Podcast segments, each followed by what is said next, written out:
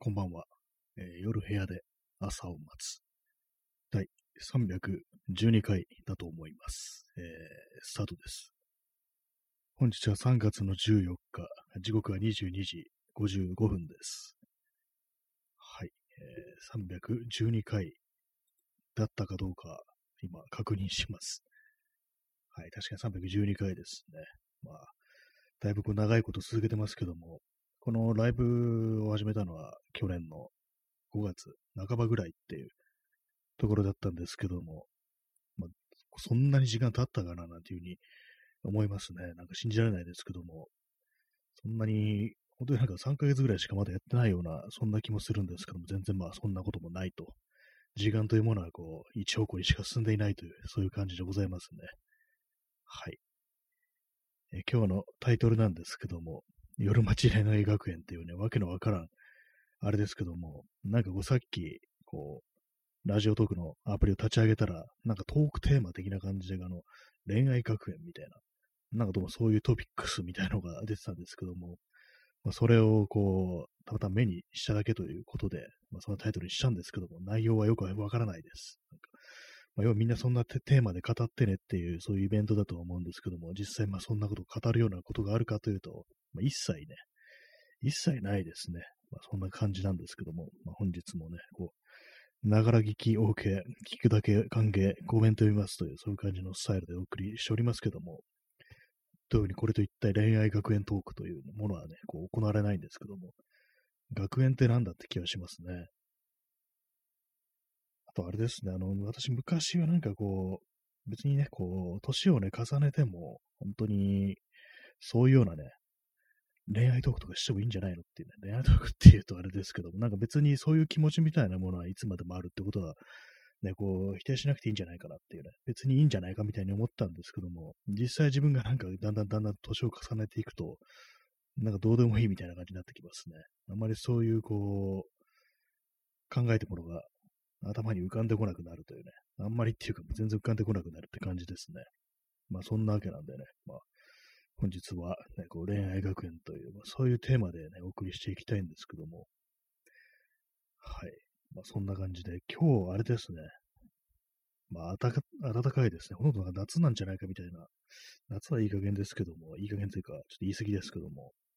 昼間あれ私あの、普通に T シャツで過ごしてましたね。ちょっと早いかみたいな思ったんですけども、もう全然半袖いけるぞって感じで。で、外をね、出てても結構その、半袖の人とか割にいたりして、やっぱそうだよな、みたいなことはちょっと思ったりしましたね。まあ暑い、暑いです。本当暑かったです、今日は。なんか、普通に半袖でもちょっとうっすら汗かくみたいな感じだったんですけども、やっぱ夜になってくると、ちょっとあのー寒いというか、なんというか、風が、今日風が結構あるんで、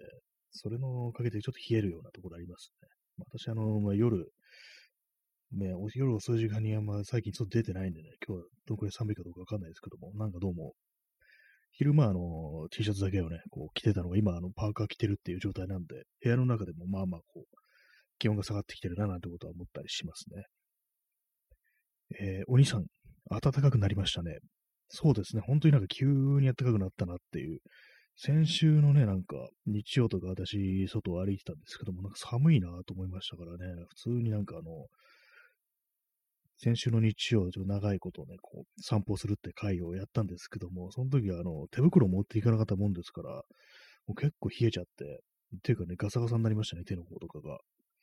まあ、そこからするとなんかね、この一週間で冬になんかこう、暖かくなったような、そんな気がしますね。で今日ちょっと桜のね、木のね、あるところを通り過ぎたんですけども、ちょっと見てみたら、少しあの緑のね、つぼみみたいなものが膨らんできてましたね。まあ、どのくらいね、こう、になったら咲き始めるのかわからないですけども、あのなんか種類によってはもう桜みたいな、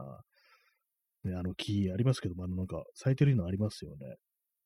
割りあんまその木のことに詳しくないんで知らないんですけども、結構なんかあの、桜、ちょ小ぶりの桜みたいのが結構早くいつも、その、本当のね、桜の前に花を咲かせるっていうようなことがあるんですけども、あれは何なんですかね。なんか、大体もその3月ぐらいにこう、花が咲いてるっていうね、感じで、もうすでになんか今日見たら結構その花びらをね、散らせていましたね。遠山桜っていう、ね、ことでね、遠山桜。あれですね、あの、昔の時代劇の遠山の金さんですけども、ね、たまに私なんかあの、遠山桜、遠山の金さんのテーマソングみたいなものを YouTube で再生するときあるんですよね。なんか妙に癖になるようなところがあって、なんか昔のあの、松方弘樹があの、遠山の金さんをやってたっていうね、時があったらしく、なんかね、それの主題歌みたいなのがね、たまに聞きたくなる時があって、聞いてしまうことがありますね。で、それよりもっと昔の、何ですかね、70年代とかなんですかね、あの、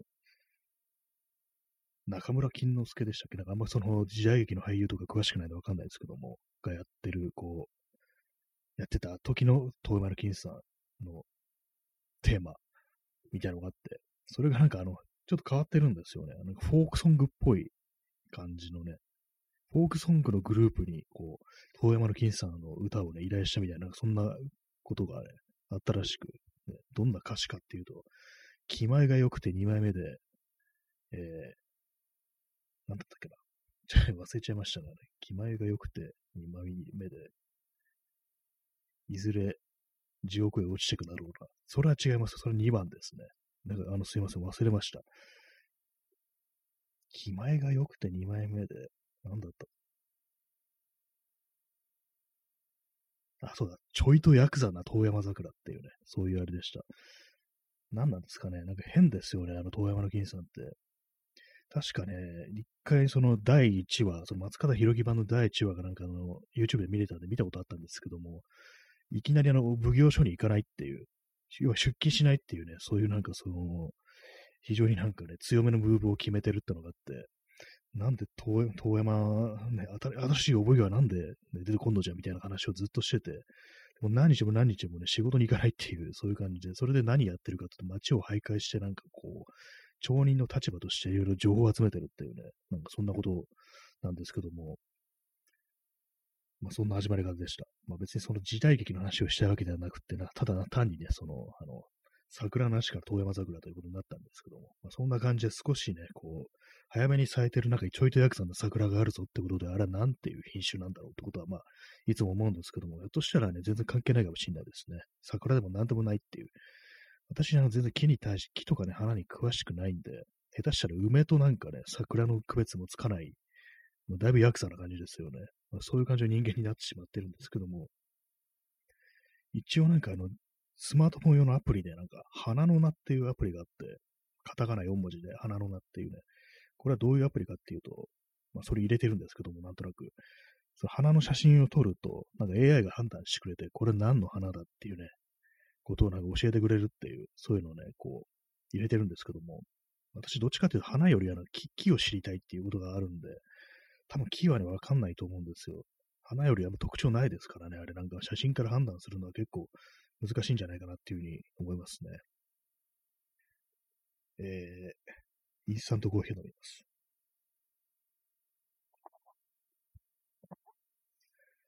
はい、まあ、そんな感じ、花のね、話なんですけども。でも結構その外のなんか春めいた匂いってものはそのマックスク越しにでもちょっと感じられるようになってきたなっていう、そういう感じですね。結構その季節の変わり目の匂いっていうものがこうしてきたなっていうことは感じるんですけども。大体こういうのって、まあ、この放送でなんか季節が変わるたびに言ってるような気がしますけども、大体その変わり目の、その日だけ、ね、こう漂ってくる香りみたいなのってあるなっていうふうに思うんですけども、実際もう一日だけで、そのまあ季節がもう入れ替わってしまったら、その後はしてこない、そういう香りがあるっていうことは、まあ、結構なんか私毎、ね、毎シーズン思うんですよね。なんか、なんかその日を逃してしまうと、その、ね、その日外に出ないとかだと、その季節が変わったことに気がつかないままなんかこう、ね、生きていくっていうね、生きていくっつと大げさですけども、まあそんな感じになるよななんてことは思ったりしますね。えー、座り直します。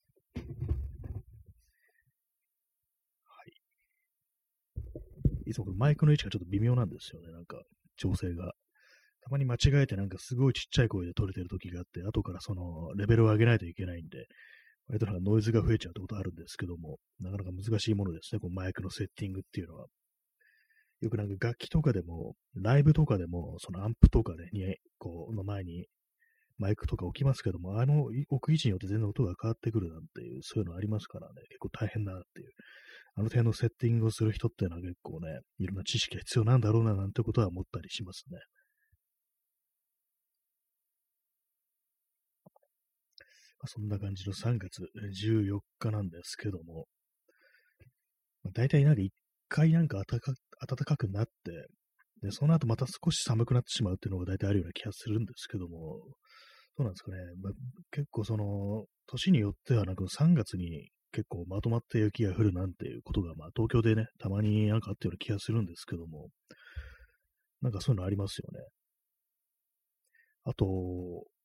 2020年、一昨年ですね、一昨年の11月になんか結構雪が降ったような記憶があるんですけども、なんかね、まあコロナのファーストイヤーですよね。まあそういう時になんか、あの時なんかそういえば雪降ったよな、みたいなね、な変な年だったな、みたいなことたまに思い出すんですけども、まあ、驚きですね。でもなんか、2020年の、まあね、1月ぐらいからなんかコロナなんだって言い始めて、で、今2022年ですからね、2年っていうね、2021年、2022年って2年目に突入してるってことなんですけども、なんか本当にこう、なんだこれはって感じしますね、本当にね。まあ、ま、今のところ私まだね、かかってないですけども、なんか本当に今回のね、この今のこう、オミクロンっていうことになってから、かなんかね、あの、リアルではね、なんかそんなには聞いてないんですけども、あの、ツイッターのね、なんか相互フォロワーの人とかなんかすごい、あれなんですよね、なんか、かかってなって感じで、今日もまたなんか、また一人ね、こう、療養生活に入ったみたいな感じで、本当になんか、増えたなということはね、まあ、誰がかかってもおかしくないという、まあそういう感じなんだなってことはまあ思いますね。なんかどういう、まあこういうふうになってくると、どこでね、どういうふうにあの、まあ映ったのかみたいなこと考えるのもなんかあんまり意味のないことなのかもしれないですけども、まあ、多いな、みたいなことはね、思いますね。はい。ね、そんな感じのね、まあ、恋愛学園なんですけども、もう何のね、こう、何の、こう、そういうトークはないですね、一切ね。ななぜ学園なのかっていうのがありますからね。学園、まあ、要は学校に通ってる、まあ、要はティーンだけが恋愛をするものだという、そういう思考というものがまず現れてるのではないかっていう、そういうことはね、ちょっと思っちゃいますね。まあ別にそのことに対してどうこう言うってあれでもないんですけどもね。学園って何なんですかねなんで園なんですかねまあ、あの、学校によってはね、なんとか学園っていうね、PL 学園とかね、なんかそういう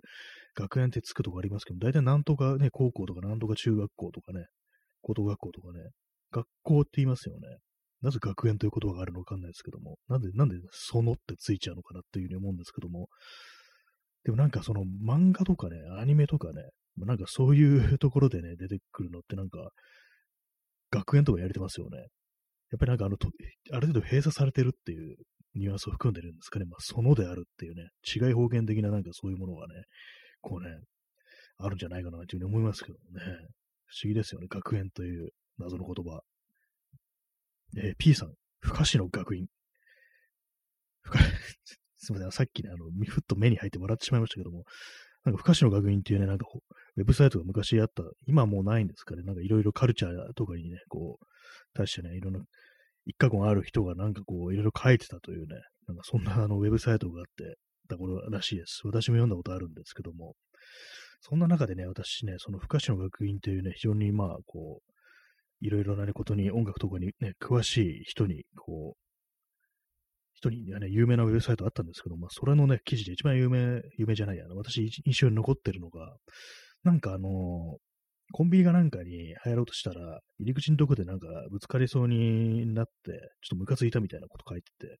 で、さらにそのね、そのちょっとぶつかりそうになったね、やつがなんかこう、端正な顔立ちをしてたから余計ムカついたとかなんか書いてたっていうね、記憶があって、なんかちょっと受けたんですよね。顔がいいとなんか余計ムカつくんかいっていうね、なんかそれが、それだけは妙に私の中で、頭の中にね、こう残ってますね。はい。もう何を言ってるのかちょっとわかんない話になってますけどもね、知らない人にとっては、読んだことない人にとってはね。えー、チャンツさん、友チョコのお返しあ、ありがとうございます。あ、こういうのがあるんですね。そう、3月の14日、確かにね、確か先月はなんか2月の14日とかに、あの、友チョコっていうね、あの、ギフトみたいなやつがあったんでね、なんか送らせていただいたというね、もう記憶ありますけども、ね、いいですね、このちゃんと包み紙、包み紙っていうかなんかラッピングされてるっていうのがね、いいですね。えー、チャンツさん、図らずも学園っぽいギフトを送ってしまいました。確かにそうですね。こう友チョコとか、なんか、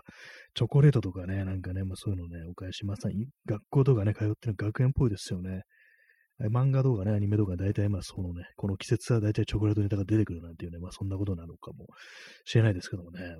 いや、本当に私結構甘いものは好きですから、本当にチョコレートは嬉しいです。ありがとうございます。友チョコいただきましたということでね。はい。えー、XYZ さん、抽象的な学校イメージ、すなわち学園なんですかね。何にせよ日本人の青春ポルノ好きさは異常。ツイッター独特の言い切り文体。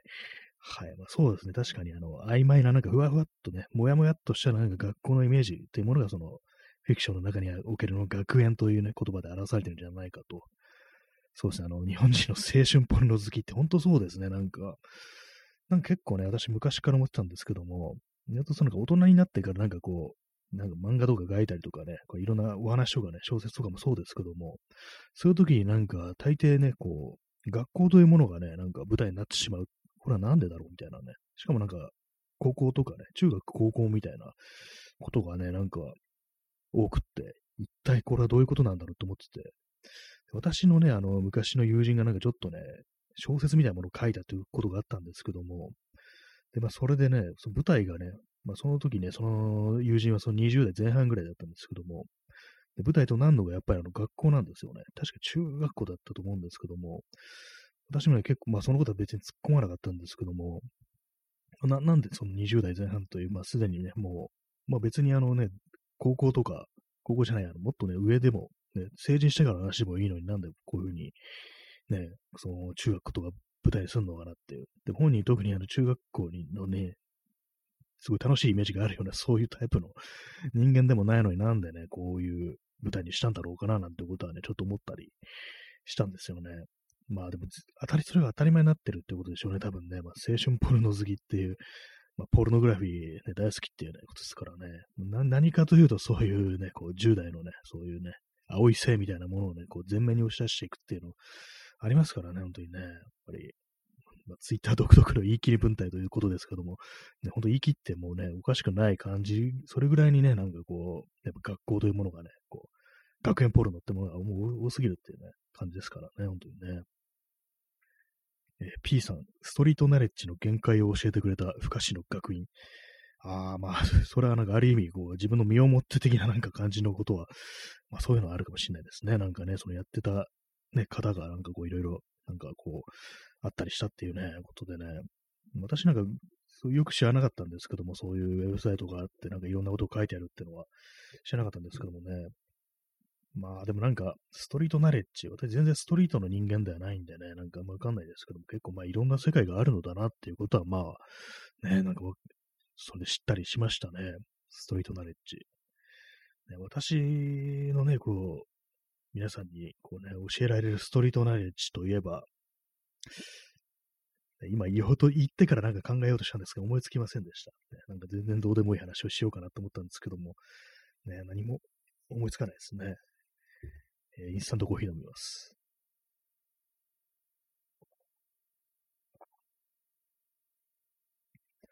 まあね、大した知識は本当ないですからね、何もね、人に教えられるようなことはないっていう、まあ、そういうタイプの人間なんですよね、本当にね。人に何か教えるぐらいものを知ってるっていうのは結構すごいなと思うんですけども、実際なんかね、ものを知ってはいたとしても、いざ人に伝えるとなると、それがなんかこう、なかなか難しいっていう。やっぱりこう、自分の中だけで分かってるんじゃ意味ないってことで、それをなんか人に対して伝えるという形にして初めて、こう、あれですね、自分の中でこう、まあなんていうか、消化ができてるっていうことになるのかなと思うんですけども、まあそういうふうに考えると、まずなんか自分がこれをちゃんと分かってるのかな、覚えられてるのかな？っていうふうに思ったときは、まず人に教えてみようっていうふうに、そういうふうにね、なんか考えてね、なんか自分の頭の中でこう整理してみるっていうのがいいのかもしれないですね。私結構そのなんか人に何かを伝えるというときに、結構いい加減な感じでね、なんかね、こう、言っちゃうことがあるんですよ。なんか本当に全部一から説明するとなんかめんどくさいし、なんかね、話長くなりそうだからっていうね、すごいなんかはしょった感じでこう伝えることになってしまって、結果なんかわけのわかんないこと言ってるみたいな、そういうことがまああるんですよね。そういうのはなんかね、少しね、こう、もう少し人に、こう、わかりやすく伝えるということができたら、まあ、それ自分にとってもいいことなのかな、なんていうふうに、まあ、思うんですけども、結構この放送でもね、なんか、これこれこういう、ああいうことがあってどのこうのって話をすることはまあありますけどもね、まあ、それがなんか結構その、長々と話をするということに対して引け目を、ね、感じてしまい、それでなんかこう、大雑把な感じでね、まあこんな感じなんですよ、みたいな感じでね、こう、適当に済ませてしまうっていう、まあ、ことがね、まあ、ありますね、本当にね。インスタントコーヒーを飲みます。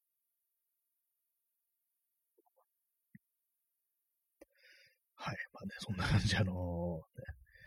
私のね、こう人に教えることができる、伝えることができるストリートナレッジってものは一体何なんだっていうね、あれですけどもね、ナレッジ、ね、ストリートの知識っていうことで、まあ結構そのね、あの、表のね、一般社会ではあんまりこう言われてないような、ね、こう、ことをね、なんかこう、伝えるってのがなんかストリートって感じしますけども、なんか結構あれですね、あの、そういうのってあの、大体なんか、ストリートってなんか音楽とかがね、大きい音でかかっているような、そういう現場でもってね、こう伝えられることが多いっていうか、なんかそういうことあると思うんですけども、私なんかね、そのね、それこそクラブだとかね、ライブハウスだとか、そういうことにこうあんまり行かない人間なんで、だからなんかその、そういうことでね、なんかこう、非常になんか世界が狭まってるっていうのは、あったりすることもあるんですけども、なんかね、結構その音楽がかかるような場所っていうのは、なんかそういう不思議な感じの、こう、ありますよね。なんか独特の、なんていうか、こう、場所感っていうかね、なんかそういうのあると思うんですけど、他のね、あんまどこでは聞かないですからね、ギャラリーとかでそんな風になるっていうのも、あんまそういう感じないですけどもね、なんか音楽がかかってる場所っていうのは、こう、そういうのが出来上がりやすいっていう。あと何ですかね、あと、まあ、スケボー、スケートシーンとかもなんかそんなようなのが出来上がりそうな気がしますね。やっぱりなんか人がなんかそこに集まってこうなんかやるっていうことによってなんかこうね、その場所に溜まって、溜まり場みたいなところには何かこう起きやすいっていうね、まあそういうことなのかもしれないですね。まあ、あれですね、さっきもギャラリーって言いましたけども、ギャラリーみたいなところが溜まり場になるってなんかあんまなさそうな気がしますね。私結構その写真だとかね、まあ、絵だとかそういうものを見に、こう、ギャラリー的なところには行きますけども、なんかああいうところがなんかこう、溜まり場的なところになるかなというと、まあそんな感じじゃないですよね、多分。結構ね、私なんかああいうとこ行くと、ああいうとこってなんかいかに運営をしていけばいいのかみたいなことってなんか、多分ね、やってる人たちはなんか結構考えてると思うんですけども、私はなんか本当なんかいつもお客さんみたいな感じで、パッと行ってパッと帰っていくっていう、まあ、そういうね、感じになってしまうんでね、なかなかね、そう、結構ね、なんかどう振る舞っていいかわからないところあるんですよね。そのギャラリーとか行くときに。前に、あの、なんか写真展のに見に行ったときに、なんかちょうどね、あれ、あれなんですよね。なんかあのー、まあ、オープニングパーティーっていうんですかね。なんかレセプションパーティーって言われるのか。まあ、そういう大げさな感じの、もっともっとね、なんかこう、庶民的な感じのね、庶民的っていうのはあれですけども、そういう場所なんですけども、なんかね、普通になんかの飲んだりしてる人たちがいて、あ、やばい、なんかこう、今自分が来ていいところではね、こう、なかったみたいなね、ことをね、なんか、こう感じてしまい、やばい、早く帰んないとみたいなね、ことをなったことがありますね、なんか。ああいうとこ自然に溶け込める人ってのはすごいなと思いますね、本当にね。いつもなんかシャッと行って、シャッと帰ってくみたいな感じになっちゃいますね。えー、P さん、えー、えー、鍵括弧古典。古典はたまり場になってしまいそう。まあ、そうですね。確かにあの、ね、その主催というかなんかね、こう、展示をしてる人の友達とかね、まあ、知り合いとか集まってきて、なんかこう、ああでもね、こうでもねっていうね、感じでこう、どうしても見てしまうみたいな、そういうところはまあ、あるかなっていうふうにね、まあ思いますのでね。なんかその辺の感覚って結構難しいですよね、本当に。私なんか前ね、うん、その同じような感じで行った時になんかこう、よかったらどうですかまあ、お酒もありますよ、みたいな感じで言われた時あるんですけども、なんか、あ、ちょっとあの、この後予定があるんで、っていう風に感じね、あの、全然予定ないのになんかこう、シュッとね、帰っちゃったことがあるんですけども、まあ、ああいうところでなんか普通にね、その場とかにね、こう溶け込んでいったら、なんか違うのかなというふうに思うんですけども、なかなかね、難しいですね、なんか。なんか、とっかかりがないと難しいですね。そういうところでこう、人をね、こう、知ってる人がいるだとかね、こう、いうことがあればね、なんかこう、そこそこいられるんですけども、完全になんか野良のね、状態で行くと、どうしようかなみたいなことは結構思ってしまったりして、もうシャッと見てね、こう帰るみたいな感じになっちゃいますね。私も特にそういうね、なんかこう、一人でなんか行ってなんか溶け込むのがあんまうまくないっていう、ね、知ってる人がいたらね、別なんですけども、なかなかね、難しいですね、本当にね。え、XYZ さん、オープニングパーティー的なものに居合わせた時に思ったこと、場違い、俺だけダサい、大汗かくという感じで非常に辛かったです。ああ、そうですね。それはありますね。確かに間違い。俺だけダサい。大汗かくっていうね。なんか大汗ってなんかありますよね。私もなんかああいうとこ行くとすごい汗かいたりするんですけども、大体ね、あのー、そうなんですよね。あったかくなってくると、夏が近くなってくると、まずギャラリーのね、入る前に、その汗が引くまで待たねばならないぐらいの、そのぐらいのなんか大汗かいちゃうんですよね。まあ、それもあるんでね、なんか、いろいろなんかテンパってきてね、なんかね、こう、なんか 俺だけダサいというね、なんかそういうなんか思い込みみたいなやつですよね。なんか多分、冷静に見てみるとそんなこともないのかもしれないですけども、そのね、やってる方の人も別に対して別におしゃれというわけでもないみたいなね、なんかそんなことがね、あるとは思うんですけども、なんかね、どうしてもね、そういう風になっちゃいますね。なんか自分がここにいていいのかなみたいなことっていうのはね、それこそ場違いという言葉でね、こう思うことで、なんか私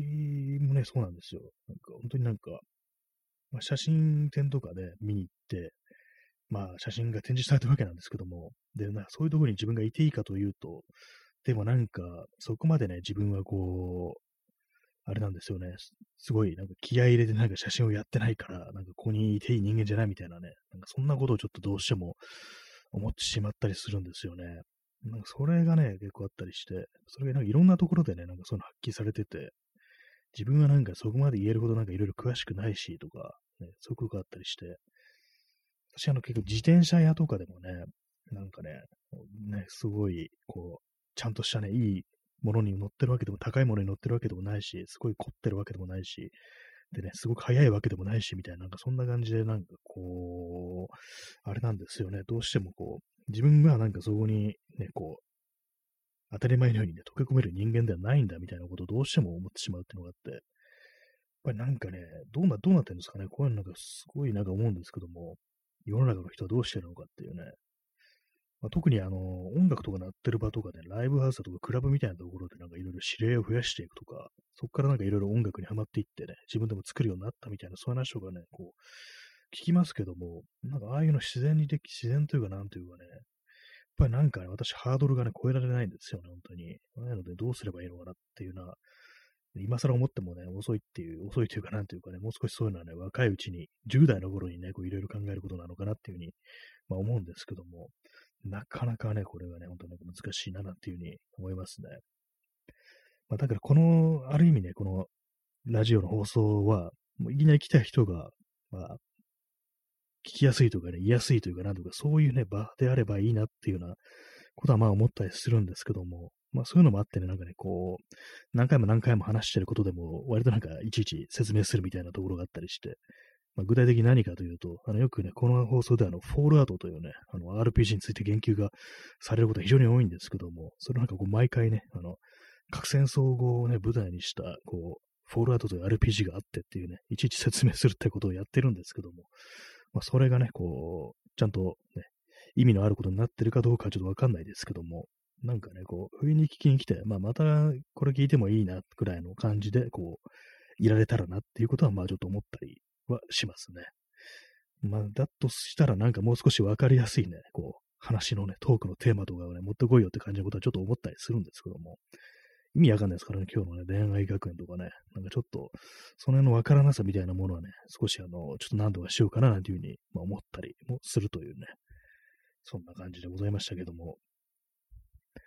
はいね、まあ今日はあの、遠山の金さんの話をね、させていただきましたけども、いかがでしたでしょうか。ね、時刻は23時24分ですね。えー、第312回ですけども、まあ、だいぶ暖かくなってきて、あれですね、外で過ごすのに、ほんとちょうどいい季節になってきましたね。これならね、ほんと、ずっと昼間、外でね、じっとしてても暖かくてね、ちょうどいいって感じで、私からすると少しまだ暖かすぎる。まだっていうかもう暖かすぎるって感じなんで、昨日ぐらいのね、昨日ぐらいの東京の気温の方があったり気がしますね。はい。そんな感じで本日はご清聴ありがとうございました。さようなら。